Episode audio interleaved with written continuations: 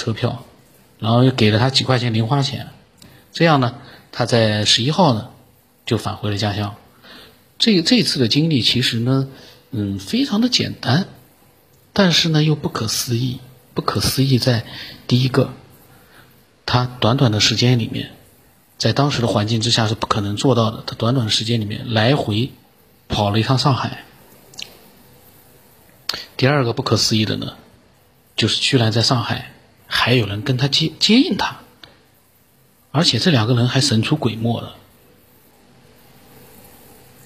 所以呢，嗯，看上去这个事情其实很简单，但是呢，又是一个充满了各种疑点，而且觉得根本就是不在当时情况下根本不可能的事情，就又发生在了黄一秋身上。第一次人家还不相信呢，但是第二次这一次的话，我觉得啊，上一次不相信的人，这次你就不得不相信了，因为你没办法去找到它里面的一个问题，因为它三天时间，两边都有。证人证明他是什么时候消失的，然后那边也有人证明他什么时候到的，然后呢什么时候送回来，这个时间点你根本就没有办法去把它给用别的解释去去来说明这件事是合理的，很难，几乎做不到。那么后来呢，那个后勤部长啊他回忆呢，他他说黄一秋第二次来啊是一个人。找到他们家里面，当时他在南京开会，嗯，他老伴儿子呢接待，煮了一斤挂面，上次好像也是煮了一斤挂面啊，嗯，全吃了，吃完就呼呼大睡。这个呢，我感觉这里面很怪异啊，这个人很怪异，就在那样的一个情况之下，他吃得下睡得着啊，毫无心机，毫无心思啊。那么，嗯，还。就说儿子呢送他的火车，给他买了吃的，还给他点钱，一直看到火车开走才回家。关于这个他黄一秋第二次到他们家呢，后勤部长也很奇怪，因为第一次来他是用部队的小汽车接到家里去的，第二次来呢就很是黄一秋自己啊穿过了上海市到浦东这么远的路，一直到军营，因为呢从上海的火车站到部队的驻地要转车好几次，还要坐船。前后至少两个小时，这个在黄一秋的自己的描述里都没有提到，就是还要坐船前后要两个小时。另外一个，黄一秋根本不知道驻地在哪里，也不知道后勤部长的家在哪里，他是怎么找到的？这个呢是非常不可思议的。然后呢，就是部队的值班的士兵和传达室的军人都没有看到他进来进军营。那这也是一个无法解释的事件。然后呢，黄延聪从家里面到上海一天多就到了，太快了，坐火车是不？这个不是一天多的问题啊。黄延秋是十点多钟睡觉，到了半夜就到了上海了，这是几个小时的问题啊，不是一天多的问题。他说呢，坐火车这么短时间根本不可能，除非坐飞机，飞机都没有这么快。然后他说，就算他这个级别的干部啊，在当年坐飞机也不容易。另一个黄延秋一个农民，怎么可能坐得上飞机呢？况且，从邯郸也没有飞机能够飞到上海。所以当时呢，这个后勤部长吕玉堂、吕新堂就一点都不理解。那么，当时他的老伴呢，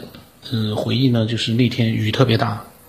儿子打电话给他说呢，说那个人又来了，黄英秋又来了，煮了一把挂面。嗯，等到他老伴回到家里面时候呢，黄英秋已经躺在椅子上睡着了。然后当时呢，嗯，后勤部长老伴就找到了后勤副部长，让卢给这个他老伴打电话，给后勤部长打电话，告诉他这件事情。然后呢，这个他老伴儿啊，就和这个黄英秋有了一段对话，主要是就他跟那个副部长一块到家里面之后呢，主要是在很多的一个疑问的情况之下呢，去问黄英秋，看看能不能在他的这个回答里面找到一些答案，因为这件事情太扑朔迷离了，正常的人根本就想不通。到现在为止，也没人想得通这事儿。那么当时呢，那个后勤部长的老伴儿啊，李玉英，那么他当时呢问黄延秋：“你干什么来了？”黄延秋说呢：“他说我是跟两个当兵的进来的。”然后李玉英问他：“是谁带你来的？”黄延秋说：“是我自己来的。”然后再问他：“嗯，门卫有没有问你？”黄延秋说：“前面有两个当兵的，我跟着就进来了。”然后又问他是干什么来了呢？然后黄延秋说呢：“我什么也不干。”嗯，那么就当时呢就没办法，告诉他说明天你回去吧，给你买火车票。你回去的时候，嗯，那个说完了之后呢，黄延秋是非常高兴，因为看上去呢就是说他根本不想来，好像是在一种他都莫名其妙的情况之下来的。他很想回去，这个时间点我发现有问题啊。嗯，八号晚上失踪，九号到了那边睡一觉，应该是十号，呃，十号再坐一天的车，十一号回家。嗯，这里面呢有很多漏洞，因为前面呢，嗯，我也讲了，黄一秋的叙述里面呢。他到了之后，第二天呢是发电报到村子里调查他，到了第三天呢，才坐火车把他送回来。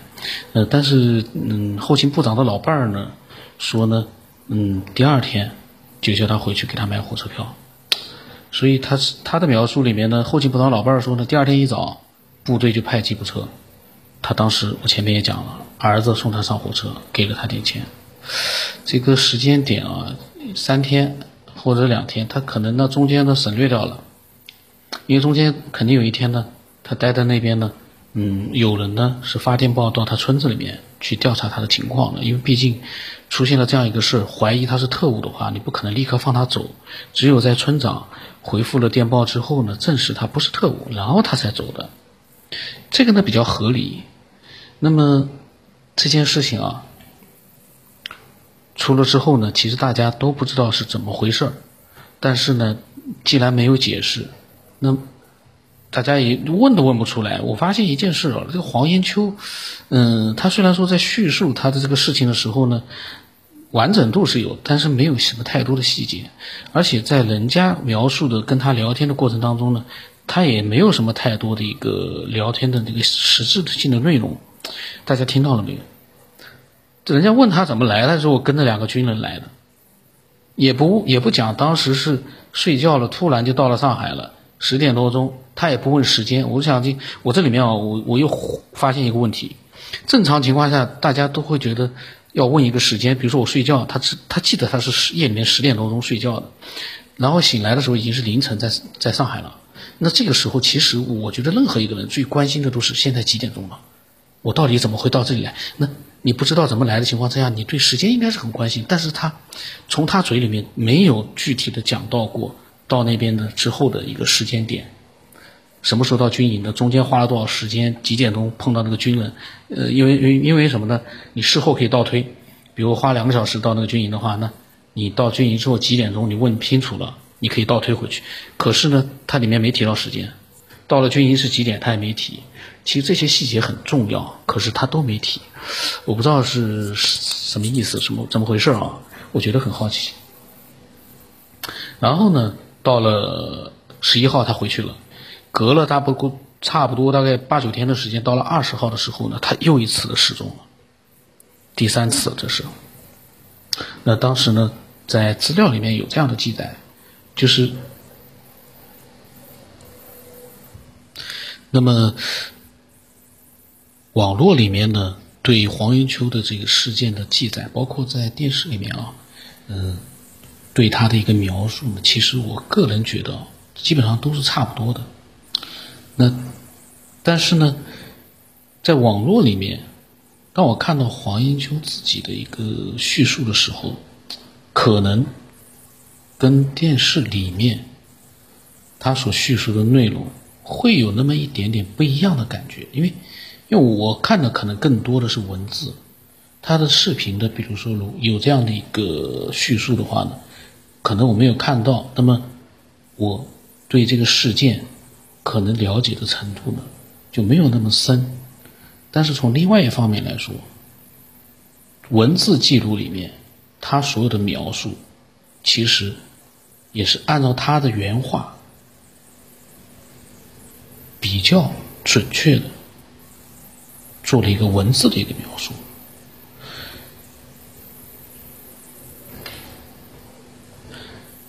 而文字描述的特点是什么？它让你充满了想象。这个呢是，其实反而是更有意思的。那么那天他第三次啊，九月二十号，他说，呃，就是那天的晚上，也是晚上之后，黄一秋呢到大队去做了点事儿，然后呢回到家里面，又是十点多钟。他呢刚进院子啊，就突然觉得一阵头晕目眩。顿时失去了知觉，所以第三次的失踪呢，跟前两次都不一样。前两次都是睡着了以后，莫名其妙的到了另外一个地方。第三次，他是直接是头晕目眩，失去知觉，应该是在外力的作用之下。等他醒过来之后呢，躺在一家旅馆里面，旁边坐的两个年轻人，自称呢是山东籍人。告诉黄延秋，这里是距他们所在的北高村一千公里以外的兰州，并且说呢，他在南京遇到的交通警察和送他到部队的军人都是他们俩装出来的。前两次的失踪也是他们俩安排的，这次带他出来呢，计划带他九天游览九个大城市，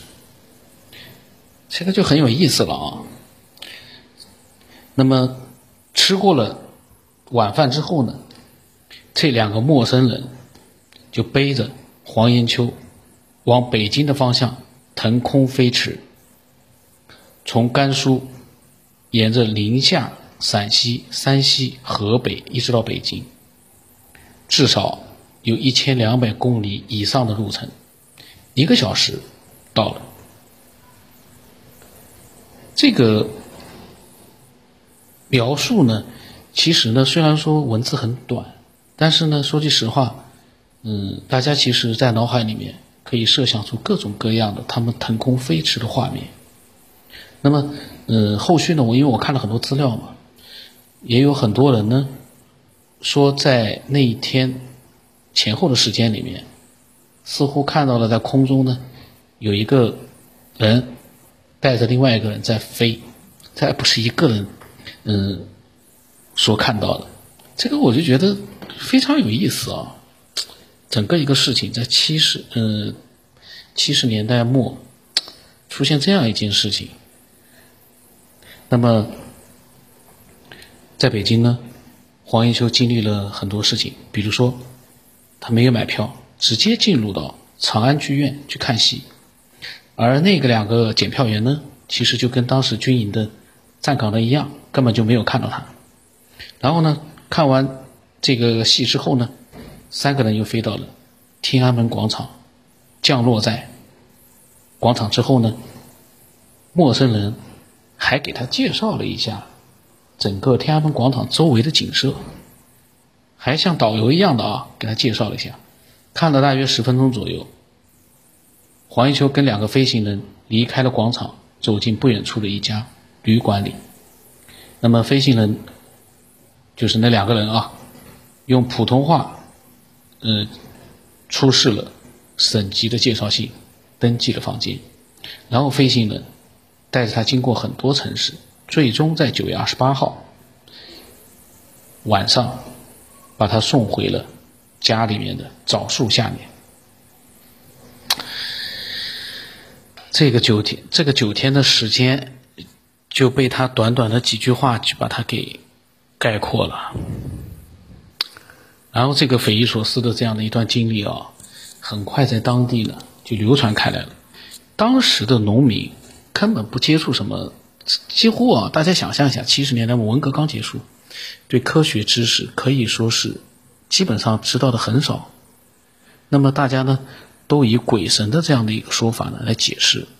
说黄迎秋呢。被小鬼缠身了。其实呢，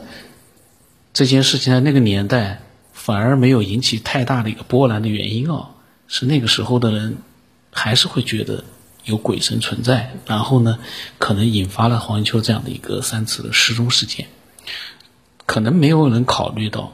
高等文明或者是外星人的这样的一个，或者说是就是人类的特异功能。但是你说人类特异功能真的会在空中飞也就算了，还带着一个人飞，这个可信度。但是你说他没有可信度吧？黄延秋是这么说的，这个你没有办法去，你说不是的，你说的是假话，你还没有办法去否认他。因为他是这么讲的，而且确实那几天他失踪了，但是这么飞来飞去的，按道理说应该有很多人看到才对呀，包括在北京的时候，